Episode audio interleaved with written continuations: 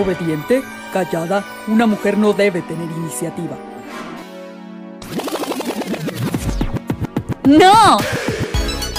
Valiente, divertida, inteligente. Yo soy. Tú eres. Mujer Maravilla. Mujer Maravilla. El podcast de Miriam Tello. Comenzamos. Hola, ¿qué tal? Bienvenidas y bienvenidos sean todos ustedes a este nuevo episodio de Mujer Maravilla. La Mujer Maravilla de esta semana es Becky Mercado. Becky Mercado, hola, ¿cómo estás? Hola Miriam, muy bien, muchas gracias. Súper contenta de, de, venir a este podcast y sobre todo por el nombre del podcast, que a mí me encanta trabajar con mujeres. Entonces, pues yo más que gustosa. Nombre, el gusto es nuestro y el gozo del tema más porque eh, Becky Mercado eligió un tema maravilloso que se llama sexualidad consciente y empoderamiento a la vida. En un momentito más ella nos va a explicar cómo seguir la ruta del tema Digo, el propio tema nos da para mucho, pero ella obviamente nos va a dar su sentir, porque como bien lo sabes, la Mujer Maravilla escoge su tema. Te quiero hablar un poquito de Becky. Becky es eh, psicoterapeuta, mm, terapeuta en terapia gestal, ¿es correcto? Y especialista en bio-neuroemoción. O sea que tienes todo, pues, para hablar del tema, sexualidad consciente, empoderamiento a la vida, ¿Por qué Becky? ¿Por qué ese tema? Híjole, cuando me hiciste la llamada, Miriam, me quedé pensando que me invitaste a tu podcast y me dijiste, bueno, un tema en lo que realmente tú te sientas cómoda, ¿no? Y estuve, te lo juro, porque me agarró en, en, la cocina. De hecho, te dije, estoy haciendo un, un, arroz y estaba sentada y dije, ¿qué tema me siento a gusto? Y empecé a profundizar en mi propio proceso, ¿no? Que, que ha sido lo que me ha hecho ruido en relación a todo lo que he trabajado. Y dije, eh, sexualidad. Dije, este es un, un tema que de verdad me apasiona porque veo que desde la sociedad en la que crecimos tú y yo hay muchos tabús, hay muchas creencias y de escuchar sexualidad inmediatamente nos va a llevar al sexo, ¿no? Al acto como tal. Y nos estamos perdiendo de tantas cosas que hay detrás en la simple palabra que mira, se me eriza la piel ahorita de estártelo diciendo. Por eso, por eso este tema, porque a través de mi sexualidad yo he encontrado también mi seguridad, mi amor propio, mi empoderamiento y, ahorita te voy a explicar cómo lo he estado haciendo. Eso está increíble porque efectivamente dice sexualidad y luego uno como que hasta aprieta las piernas, ¿verdad? O sea, como que uno dice, a ver, espérame, vamos viendo a ver en qué vamos a entrar y claro que mm, tenemos muy poca conciencia en temas así porque por cultura, por paradigmas que tenemos arrastrados, nos colocamos en que no queremos hablar del tema, no tenemos esa libertad. Así es que háblanos poquito de ese tema porque la verdad está súper interesante. Muchas gracias, Miriam. Te va a encantar porque fíjate, cuando, cuando hablamos de sexualidad, ¿cómo es que aprendimos? ¿no? Para mí fue súper impactante el irme, remontarme a mi adolescencia. Dije, ¿cómo fue para mí experimentar este paso de ser niña, empezar a, disfrutar mi cuerpo como mujer, ¿no? Y, dije, pues fue fatal, ¿no? Porque vengo de un núcleo que fue eh, bastante católico, muy rígido, estructurado, y era así como que no te pongas tal falda porque te vas a ver mal, no te pintes los labios rojos porque eso no va para tu edad.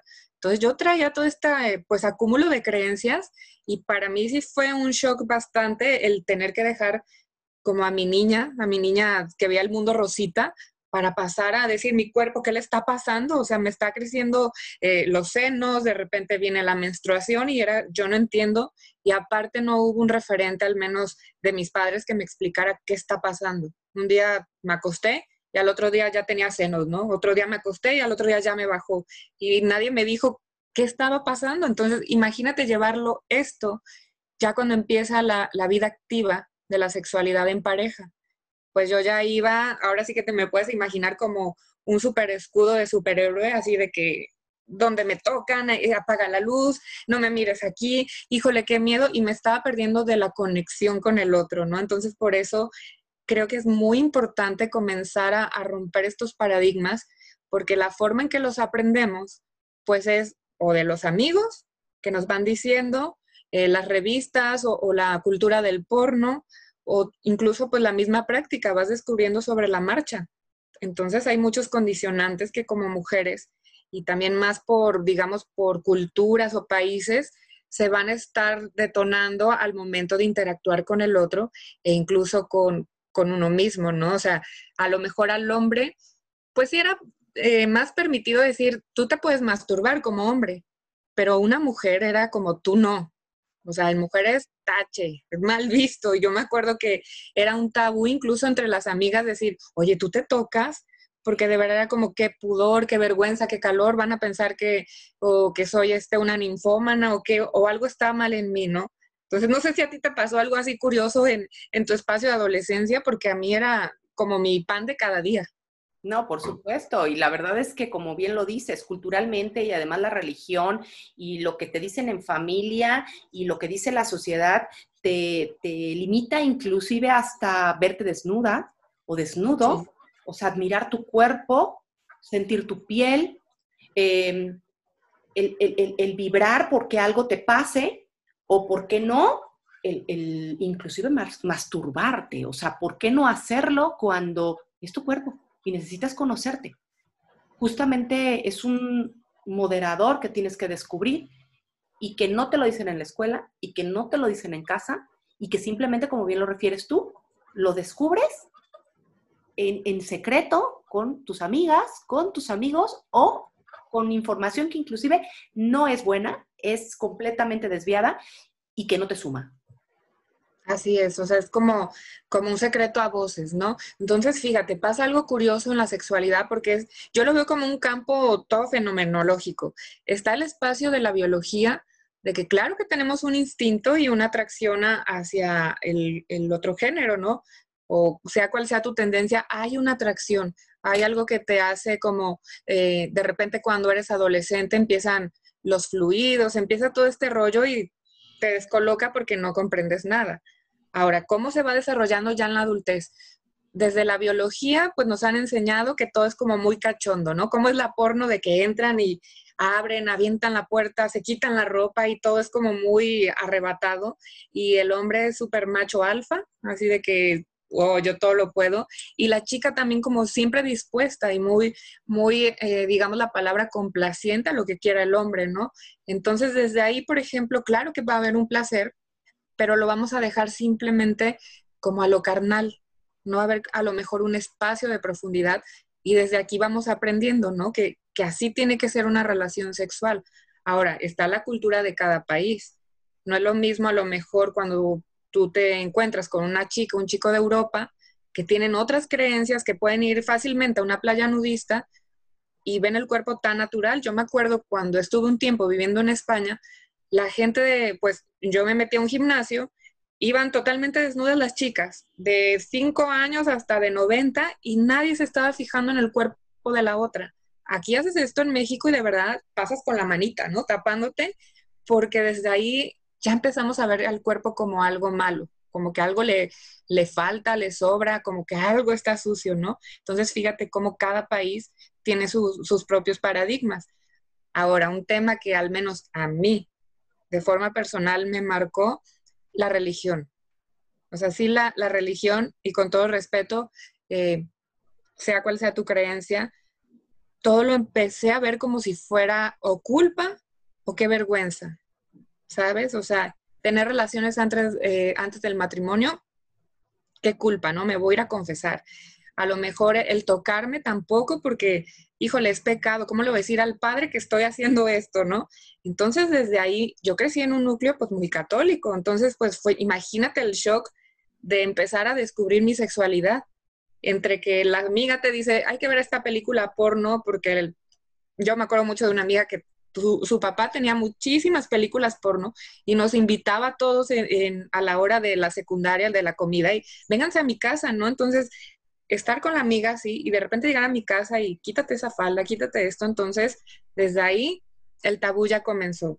Entonces empiezan los mitos, los mitos de la sexualidad, ¿no? ¿Cómo es que yo me relaciono o cuál es, por ejemplo, eh, lo que yo observo, las sensaciones que me trae al interactuar con el otro?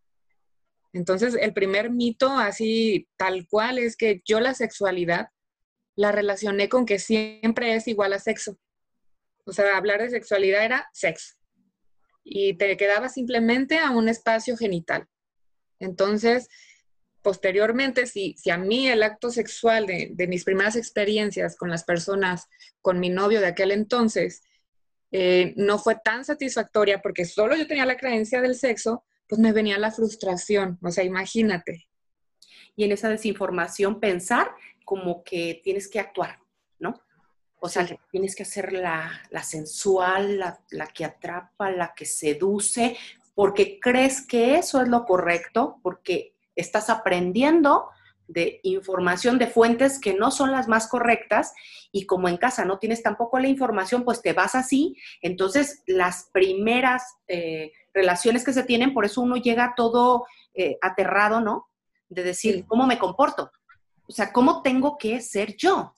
Y ahorita decías algo del tema de, un novio, ¿no? De una relación. ¿Qué pasó ahí o cómo está la cosa?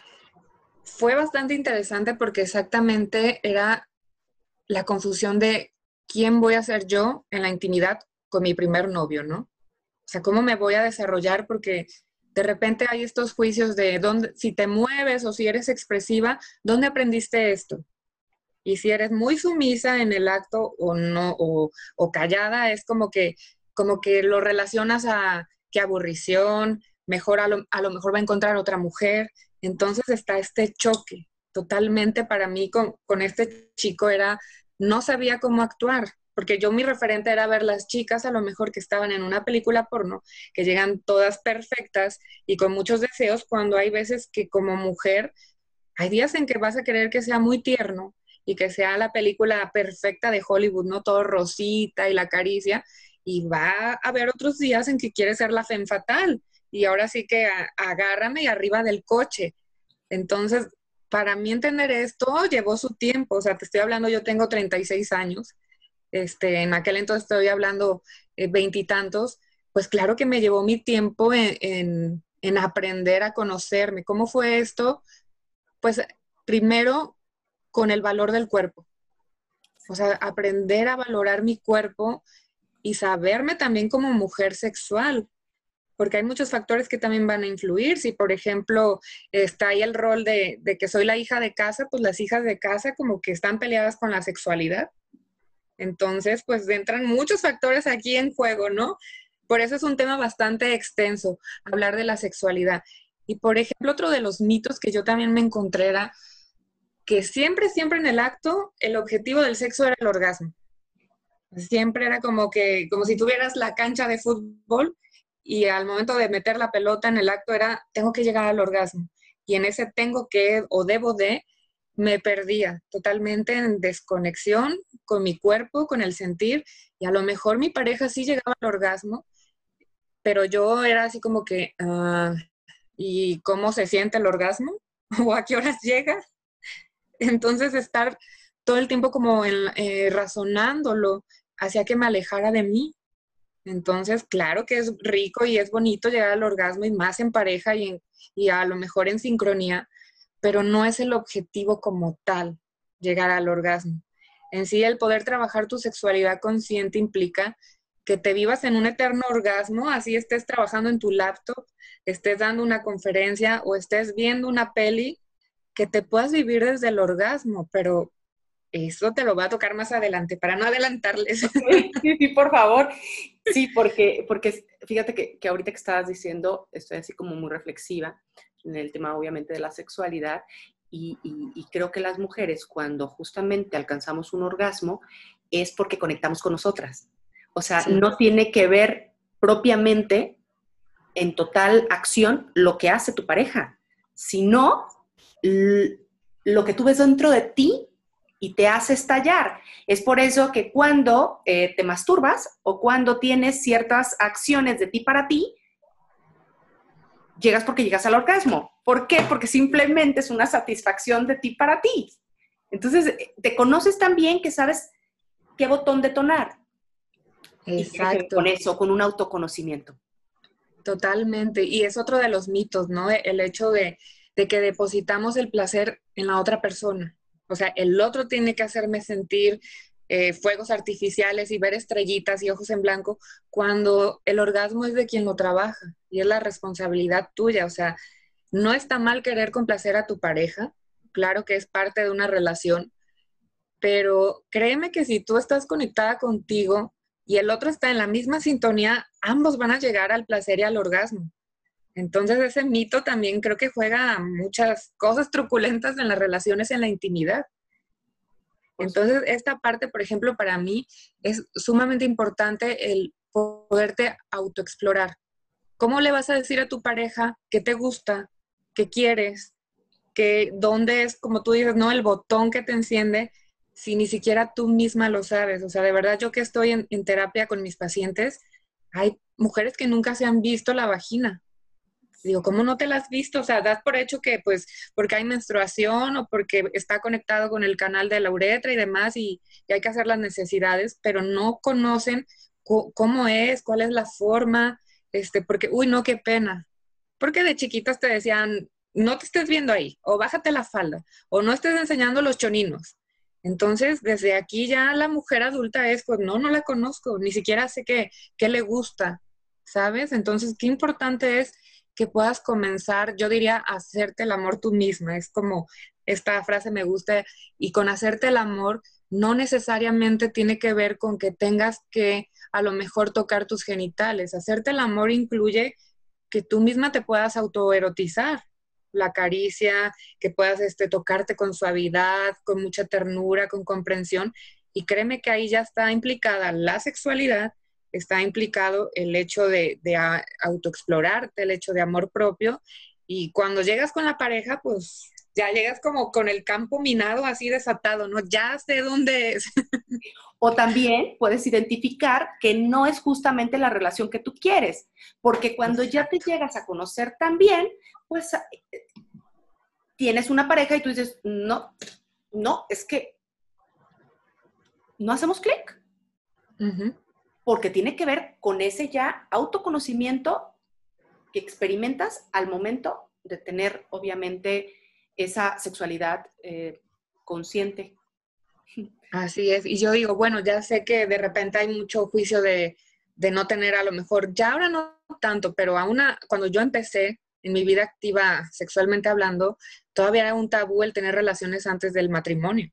Entonces es como, a ver, espérate, yo hasta lo recomiendo porque capaz de que son muy buenos fuera haciendo cosas, proyectos, en otra cosa como amigo, ¿no? Pero ya cuando vas a la intimidad dices que por más que lo intento, no hay clic. Y créeme que sí es muy importante el espacio sexual en la pareja. Entonces, seguramente habrá problemas posteriores. Hay veces que no te gusta ni siquiera la saliva del otro. Sí. Imagínate la intimidad y el fluido y que no te agrade tampoco y no lo experimentas, es una tragedia. Exacto. Sí, por eso yo, yo, bueno, al final pues cada quien, yo digo, ponlo a prueba, ¿no? Lo que yo digo no es la verdad absoluta, pero créeme que, que sí, vete a vivir antes con tu pareja antes de casarte incluso. O sea, pruébate al estar ahí con la persona y luego ya vas a decidir si firman un contrato o no, que al final es un contrato social, algo jurídico, ¿no? Que nos está avalando como pareja pero yo es lo que recomiendo. Pero bueno, vamos avanzando en este tema. Pero entonces, para que yo entienda cómo se trabaja la sexualidad consciente, primero tengo que saber qué es la sexualidad inconsciente. Cómo es que, me la, que la vivo desde la inconsciencia, ¿no? Entonces, todo surge a través de creencias y distorsiones, inseguridades eh, y sobre todo, fíjate, Miriam, la desconexión con el cuerpo. Pareciera que a través del sexo estamos como más conectados de manera corporal, pero no, para mí cuando lo haces de manera inconsciente, te quedas simplemente en el espacio carnal, conexión genital, pero no hay una conexión de intimidad, que para mí sería la palabra que haría la diferencia para hablar de sexualidad consciente. Intimar con la persona de verdad es estar vulnerable en el sentido de que no solo estás desnudo de cuerpo, sino también de alma, de espíritu, de emociones, entonces la sexualidad, créeme que provoca el acto que vengan a lo mejor recuerdos o emociones y hay gente o mujeres que me han platicado en terapia de, oye, es que eh, con el orgasmo me dio por llorar y era una vergüenza, así como que, híjole, o sea, mi pareja ahí, yo con ganas de llorar y fue hermoso el orgasmo, pero yo quería llorar, está bien, no pasa nada, o sea, es una conexión tan íntima que de verdad pueden venir este tipo de emociones. Por supuesto, y se vale, y se vale porque, vale. porque tenemos que hacerlo. Creo que es parte de eso. Y está, qué bueno que nos hablas de eso, ¿no? De diferenciar qué es esa sexualidad consciente y qué es esa sexualidad inconsciente y que por lo mismo no la detectamos, porque es inconsciente, o sea, no la tenemos medida y qué bueno que nos lo dices. Sí, fíjate, también otra forma como de identificarla fácilmente sería cuando de repente el acto se vuelve muy mecánico o rutinario. Ya es como que ya sabes eh, qué posición se va a poner tu pareja o tú y ya sabes en qué minuto ambos llegan al orgasmo y de repente como que muy cotidianamente ya se saben el ritmo. Entonces pasa de que con este tipo de acciones llega un punto en el que después pues se empieza a perder la libido. Ya no hay como ese interés porque ya sé que yo me voy a ir arriba, él se va a quedar abajo, ya sé cómo moverme entonces ya no le metemos creatividad y la sexualidad requiere eso, requiere muchísima creatividad para que empiece ahora sí que la pareja, eh, si son buenos en el exterior, como amigos, como compañeros, como familia, imagínate con una sexualidad que pueda ser bastante fortalecida desde este espacio creativo. Entonces, pues se vuelve una bomba esa pareja, ¿no? Eso no quita que no vaya a surgir broncas, pero créeme que va a ser más sencillo arreglarlas y con las reconciliaciones ni te digo. Seguramente que así va a ser. Y, por ejemplo, hablabas tú de un tema que tiene que ver también con energía, ¿no? ¿Qué pasa con esa energía, eh, en este caso del hombre, y energía de mujer, y esa unión que tienes al momento de experimentar una sexualidad consciente? Fíjate, es bien interesante esta pregunta porque en el caso de los hombres, por ejemplo, si nos metemos a corrientes filosóficas como el taoísmo, aquí lo manejan mucho, que puedas tener una comunión con tu pareja, ¿no? Una comunión espiritual. Y ambos manejan tanto energía femenina como masculina. No por ser mujer, solo voy a estar eh, a la mano de la energía femenina. También tengo mi espacio masculino y el hombre igual. Entonces, desde esta conexión eh, que se practica, de, por ejemplo, el tantra, es poder estar en un ciclo de dar y recibir. Pero pasa algo bien curioso. En el hombre, cuando viene la eyaculación, lo que pasa es que descarga la energía. Entonces, lo que se promueve en estas corrientes es que el hombre aprenda a controlar la eyaculación, pero que eso le permita tener orgasmo sin tener la eyaculación y es una manera de que pueda reciclar la energía al estar con su pareja. Hablando, por ejemplo, si están en pareja, también hay reciclamiento energético haciéndolo en soledad, que ahorita te voy a tocar ese punto.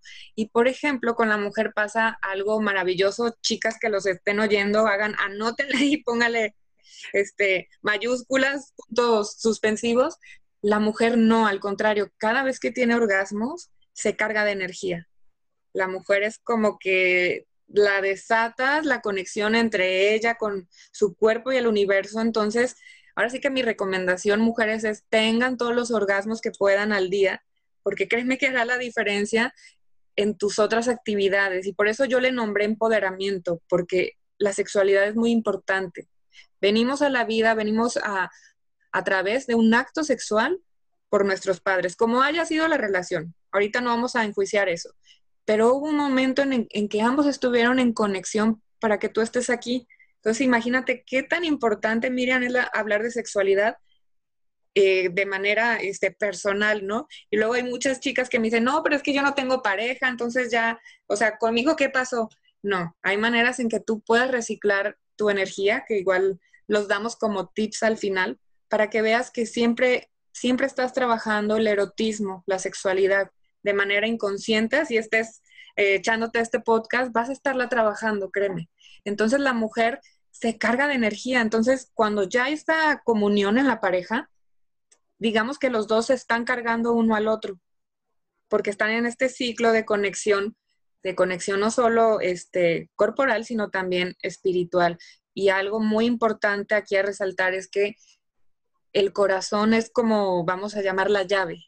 Es súper importante conectar órganos genitales y corazón, porque es la manera en que si tu orgasmo ya es bonito, ya es rico, a lo mejor desde un espacio inconsciente, vamos a llamarlo así, cuando tú conectas corazón y genitales, no te quiero contar lo que va a suceder. Exacto, en cada una de tus células, desde tu cabello hasta la punta de tus pies. porque esto estaría hablando de, de la energía sexual, de la creación. Imagínate.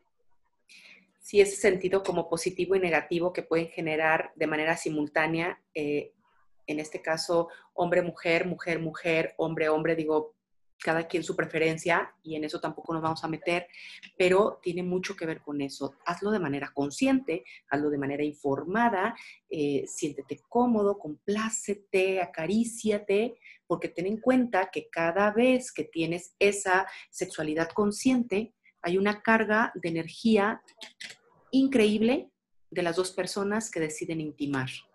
Porque fíjate, Becky, también llega el, supuesto de, mujeres que te dicen, es que yo no disfruto tener, tener este, una relación íntima, es que sabes que hasta me lastima, sabes que es que no puedo con esto porque no me agrada, no me... Eh, siento que no estoy lo suficientemente húmeda, siento que me pasa esto, que, que, que no lo está haciendo con el debido cuidado. Ahí, ¿qué pudiéramos señalar? Por ejemplo, mira, en estos casos, Miriam, sí es muy importante, yo como le nombro, ¿no? La loca de la casa que le llamo así a la mente, es la que nos empieza a jugar mal eh, en este sentido, porque uno, tenemos nuestro sistema de creencias. Ya desde ahí, si mi creencia que el sexo es malo, desde ahí ya a lo mejor no alcanzo un nivel de excitación deseable que me pueda permitir tener el acto como tal. Ahora, si a esto le sumas que tu pareja también viene desde una, mm, vamos a llamarlo hábitos, donde siempre es mecánico, siempre es muy animal el, acto, pues entonces, ¿dónde se va a prender la chispa, no? A lo mejor el, hombre es más sencillo, fíjate, el hombre se puede excitar en cuestión de dos minutos y el tiempo de la mujer puede ir de 15 a media hora. Entonces, desde ahí ya estamos hablando de dos canales diferentes. Y si uno viene, uno viene así como muy mecánico y a lo mejor la chica quiere la ternura, el contacto, pues empiezan las disfunciones sexuales. Por ejemplo, en el caso de las mujeres puede haber eh, dolor al momento de la penetración y, y, no pueden necesariamente tener una historia de abuso o a lo mejor una historia de humillación sexual, simplemente es por estos canales que estamos hablando, que no hay, desde ahí hay, tiene que haber comunicación con la pareja para hacerle saber que, oye, yo requiero a lo mejor 15 eh, minutos de los, los pre, los juegos, ¿no? Todo esto que nombramos. Y a lo mejor así empieza a ser más confortable para la mujer. Por ejemplo, hay vaginismo también, donde la vagina se contrae por el mismo miedo de que a lo mejor ya tuve un histórico donde ya me dolió la penetración, donde a lo mejor no me está gustando tanto la química con mi pareja. Entonces, quieras o no, tu vagina créeme que piensa, y dice, mejor me contraigo, viene el vaginismo y aquí nadie entra. Y luego vienen incluso infecciones vaginales, porque también lo puedo estar usando, si hablamos desde un espacio de emoción y, espacio corporal, a lo mejor como protección. Si yo estoy bajo una, una infección vaginal, nadie puede entrar aquí. Entonces es como mi pretexto para decir, ¿sabes qué? Este, pues no, fui al ginecólogo y me recomendaron eh, tanta cantidad de pastillas y óvulos, ¿no? Pero a lo mejor puede ser un mecanismo de donde te estás este, protegiendo. Y también viene después la anorgasmia. Es que no siento, es que sí, sí llego al cachondeo, sí me llego a excitar, pero nunca llego al orgasmo. Y entre más quiero llegar al orgasmo, menos, porque todo está la conexión mental y mental. Y como te dije hace rato, Miriam, hay que conectar también desde el corazón, o sea, ¿qué quiero como mujer? ¿Qué es lo que quiero en una relación sexual? ¿Cómo me gusta? ¿Cómo me siento? ¿Le comunico realmente lo que, lo que en el momento me surja? O sea, a lo mejor yo quiero eh, ser más alocada, decir, hazme esto, tócame aquí, muéveme acá, y la propia creencia no me deja hacerlo. Entonces me lo callo y pues llega un punto en el que ya pasaron meses y esa relación pues se va a pique, porque bueno, si es importante la sexualidad. Entonces empieza, llegan muchas pacientes a consulta, sobre todo con anorgasmia de que, y pérdida de líbido. Y, es justamente por estos casos, cuando ya investigamos, pues nos damos cuenta de, todo el, equipaje que traen desde que son pequeñitas. Y que te dicen es malo, no lo hagas, es malo y no tiene nada que ver ni con tu edad, ni, ni en, eh, si tú estás mal, porque muchos, muchas parejas te dicen, ¿no? Bueno, es que tú que eres frígida, no, no sientes, no te pasa, este, todo el tiempo estás a la defensiva, me estás evadiendo, no quieres tener intimidad conmigo mujeres habrá que ocuparnos en cómo estamos interiormente, qué nos está ocurriendo que nos hace bloquear y nos hace decir, no quiero que te me acerques, no quiero este, tener sexualidad consciente contigo, porque hay algo inconsciente que te está haciendo ruido. Exacto. Y también es un mito esto, eh, esto también que tú nombras, ¿no? Que siempre tienes que estar dispuesta o que si no lo estás es porque algo mal está en ti. Y no es así. O sea, créeme que tenemos un ciclo hormonal y también tiene mucho que ver el día si estás ovulando, si acaba de pasar tu ciclo, de cómo va a ser tu apetencia sexual. Y aunque el hombre también tiene algo similar, con ellos es diferente. Es como cada dos, tres meses que tienen como este desorden emocional, como si les bajara, ¿no? Que se ponen más sensibles y demás. Pero la mujer es mes con mes. Y si a esto le sumas que ya tienen problemas a lo mejor hormonales, donde no les baja cada mes o chicas que pasan a lo mejor periodos de seis meses sin reglar, sin estar embarazadas, esto también te afecta de manera emocional. Incluso los métodos anticonceptivos, sobre todo las pastillas, está comprobado que, que a la larga te pueden ocasionar depresión porque empieza como, pues empieza a influir en todo tu sistema, este sistema nervioso, sistema hormonal, entonces, no es para que los dejes si no estás escuchando de chin, yo me cuido con anticonceptivo, pero sí tenerlo en cuenta porque hay diferentes, por ejemplo, ahora en la actualidad ya hay métodos o pastillas más modernas a las que estamos hablando de 20 años atrás. Entonces, si estos estudios fueron referidos en esas fechas, pues estamos hablando de cierto tipo de medicación, pero sí es bien importante que te conozcas. Entonces, ¿cómo podemos trabajar la sexualidad consciente si ya sabemos que nos estamos manejando desde la inconsciencia? Simplemente, fíjate, somos adictos al placer momentáneo, a sentir, eh, llegar como al éxtasis, pero ya, se acabó. Si te fijas, el orgasmo es como que empieza a subir la energía y de repente es como ya llegué y, ya me quedo, me echo el cigarrito en la cama y ya ahí me tumbo, ¿no? Y la idea de trabajar una sexualidad consciente es que te puedas vivir en orgasmo continuo, estés o no estés en el acto sexual. Entonces es poder trabajar desde ejercicios, claro que hay ejercicios, eh, pueden ser desde meditaciones y pueden ser, por ejemplo, eh, hay una, forma que, que, a mí me gusta mucho trabajar es a través del piso pélvico. Si te fijas, cuando tú vas a orinar, si contraes un poquito para detener tu orina, se mueven ciertos músculos. Y háganlo después cuando vayan a orinar, el poder retener la orina unos segunditos para que distingan cómo es el movimiento. Porque cuando ya estés eh, en tu cama, por ejemplo, o lo puedes hacer en una silla sentada, puedes estar trabajando las respiraciones en una meditación junto con la contracción del piso pélvico. Esto lo que hace es como si tuvieras una bombita en el área de tus genitales y al momento de presionar, presionas, inhalas, presionas, inhalas y luego exhalas y sueltas. Esto mismo es como empezar a a bombear tu energía sexual. Y créeme que uno te va a favorecer cuando ya tengas más edad para que no haya pérdida de orina. Y dos, también te va a favorecer en, tus relaciones sexuales en cuanto a la contracción muscular. Y en tercero, reciclas tu energía.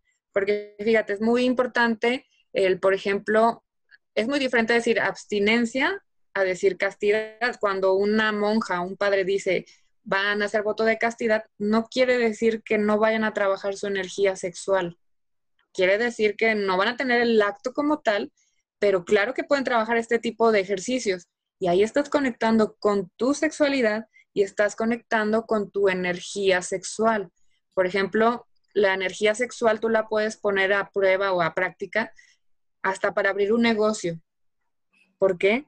Porque créeme que te carga, o sea, tenemos diferentes motores eh, corporales y la energía sexual te carga.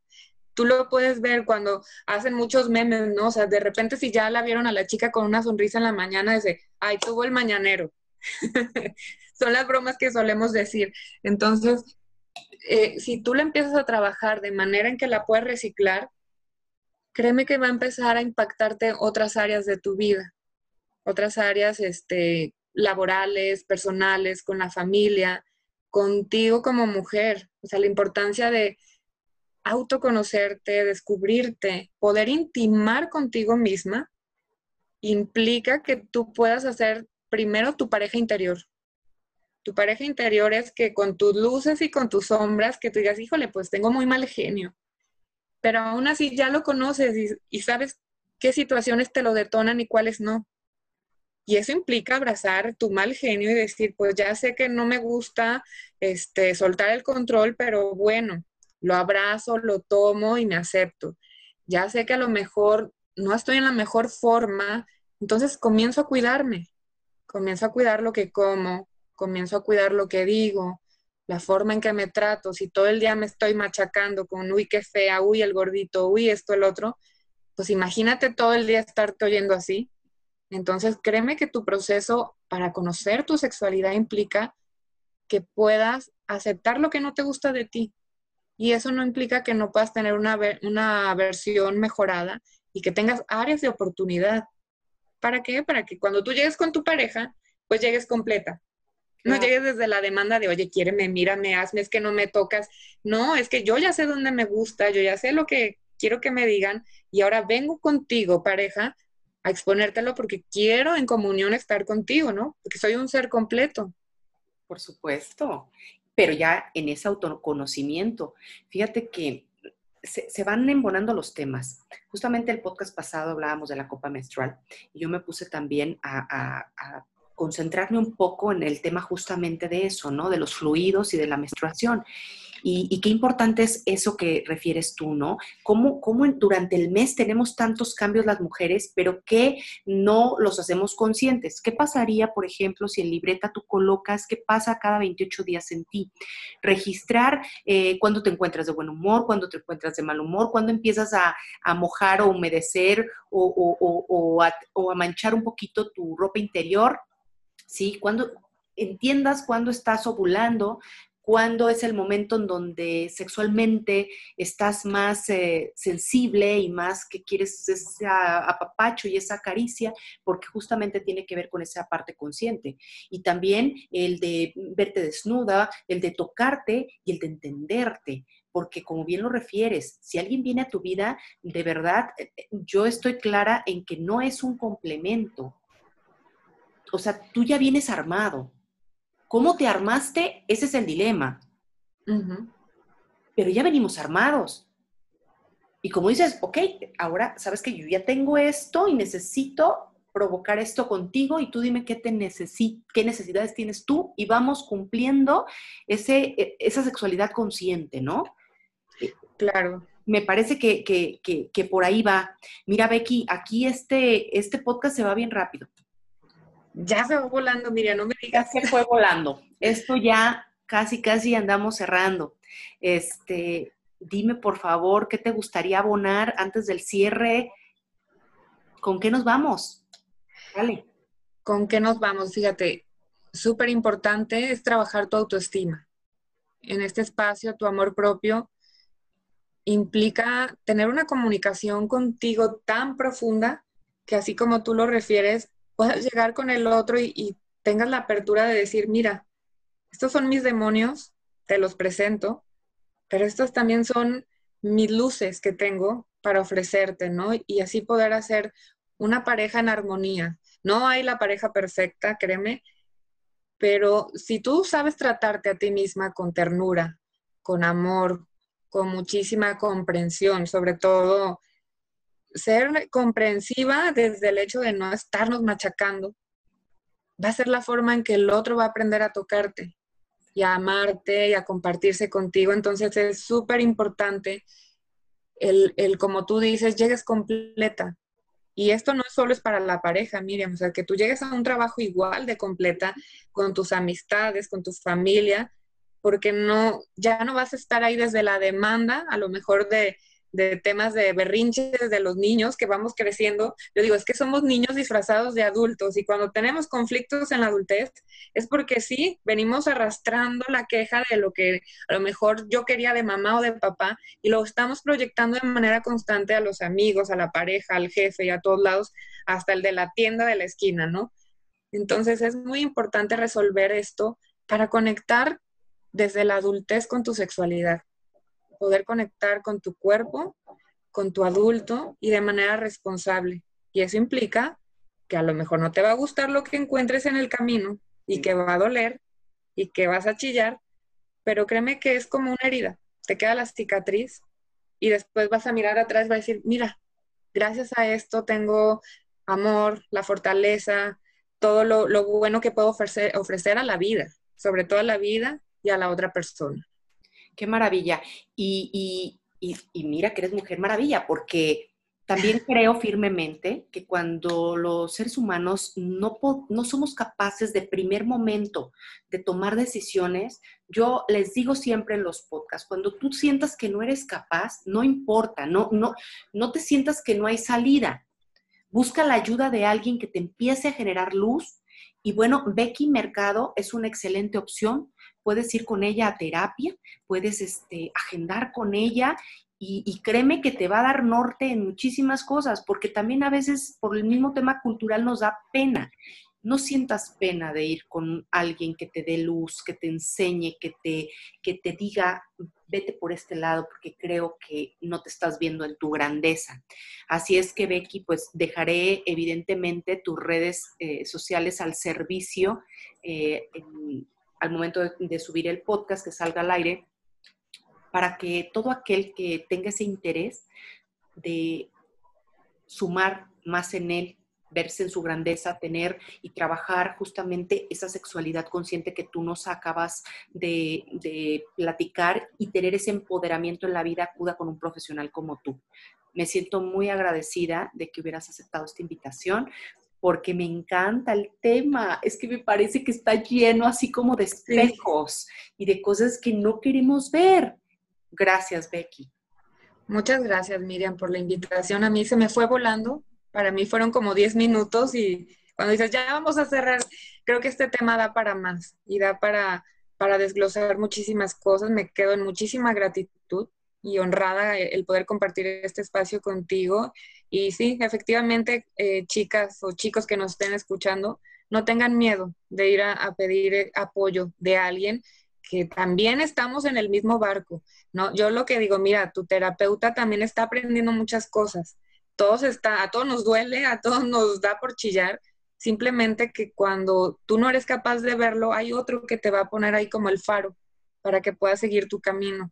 Entonces, créeme, estamos en el mismo barco, aprendiendo la experiencia humana. Sí, e, esa gran comunión de, maestro-aprendiz, que después el aprendiz enseña al maestro y se van este, generando canales de comunidad bien ricos como es la comunidad de Mujer Maravilla y tantas comunidades de mujeres brillantes también este, con la ayuda de ustedes como profesionales que siempre están dispuestos de manera desinteresada a dar su mejor versión para tocar estos temas. Muchas gracias. Ya nos estamos despidiendo, Becky.